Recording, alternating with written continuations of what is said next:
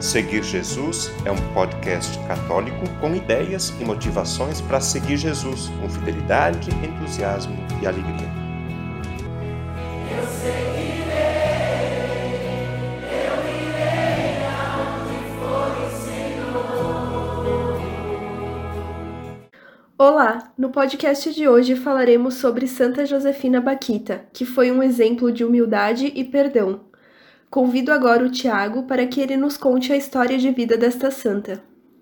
Baquita nasceu no Sudão, uma região muito pobre da África, no ano de 1869.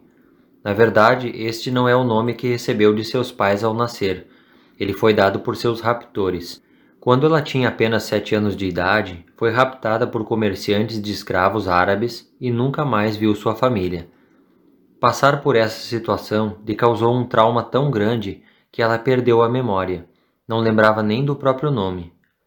Esses raptores então lhe deram o nome de Baquita, que significa afortunada. Por causa da escravidão, ela viveu os piores sofrimentos e humilhações. Ao longo de sua vida foi vendida várias vezes e passou por diversas famílias. Teve muitos ferimentos por causa das chicotadas que recebia, e certa vez esteve em uma família que marcava seus escravos com tatuagens feitas à navalha. Baquita sofreu muito mesmo, mas Deus a manteve viva. Depois de passar por tantas adversidades, ela foi comprada por um cônsul italiano e acabou indo com ele para Veneza. Lá, ele a emprestou para uma família de amigos e ela se tornou babá da filha deles, que havia acabado de nascer.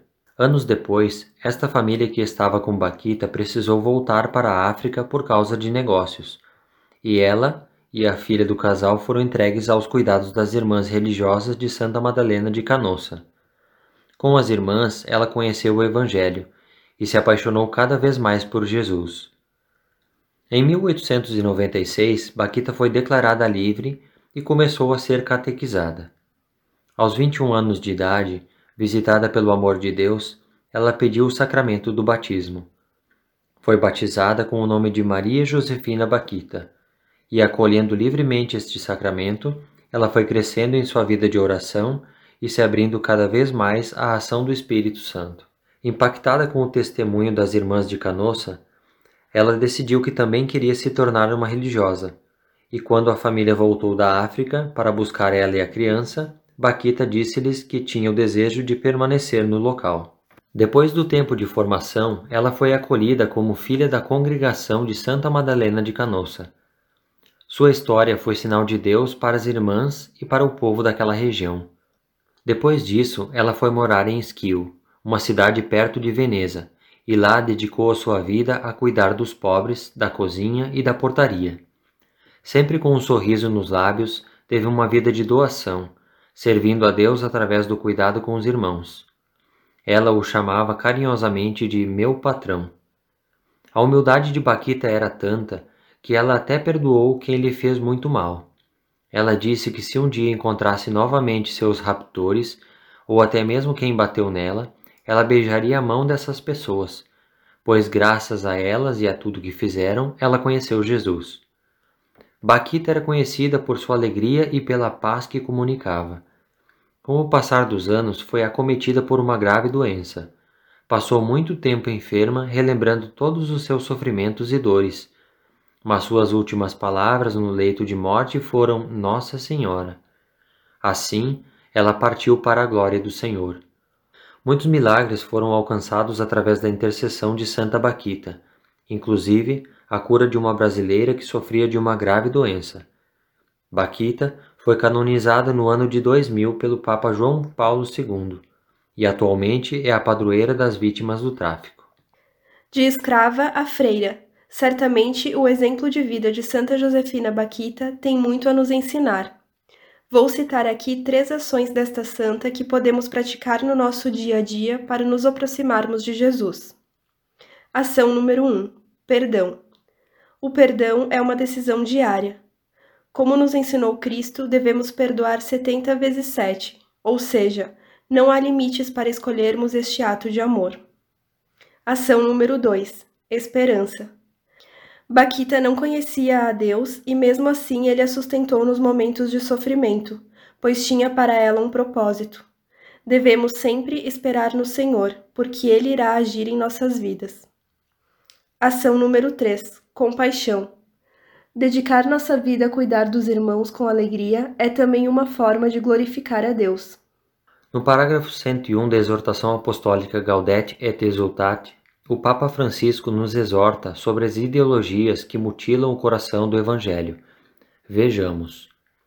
Mas é nocivo e ideológico também o erro das pessoas que vivem suspeitando do compromisso social dos outros, considerando-o algo de superficial, mundano, secularizado, imanentista, comunista, populista ou então relativizam-no como se houvesse outras coisas mais importantes, como se interessasse apenas uma determinada ética ou um arrazoado que eles defendem. A defesa do inocente nascituro, por exemplo, deve ser clara, firme e apaixonada, porque neste caso está em jogo a dignidade da vida humana, sempre sagrada, e exige o, o amor por toda a pessoa, independentemente do seu desenvolvimento mas igualmente sagrada é a vida dos pobres que já nasceram e se debatem na miséria, no abandono, na exclusão, no tráfico de pessoas, na eutanásia encoberta de doentes e idosos privados de cuidados, nas novas formas de escravatura e em todas as formas de descarte. Não podemos propor-nos um ideal de santidade que ignore a injustiça desse mundo, onde alguns festejam, gastam folgadamente e reduzem a sua vida às novidades de consumo, ao mesmo tempo que os outros se limitam a olhar de fora enquanto a sua vida passa e termina miseravelmente. Para encerrar, vamos rezar a oração de Santa Josefina Baquita. Ó Santa Josefina Baquita, que desde menina foste enriquecida por Deus com tantos dons e a Ele correspondeste com todo amor, olha por nós. Intercede junto ao Senhor para que cresçamos no seu amor e no amor a todas as criaturas humanas, sem distinção de idade, de raça, de cor ou de situação social. Que pratiquemos sempre, como tu, as virtudes da fé, da esperança, da caridade, da humildade, da castidade e da obediência. Pede agora ao Pai do céu, a Baquita, as graças que mais preciso. Amém. Obrigada e até o próximo episódio sobre a vida dos santos.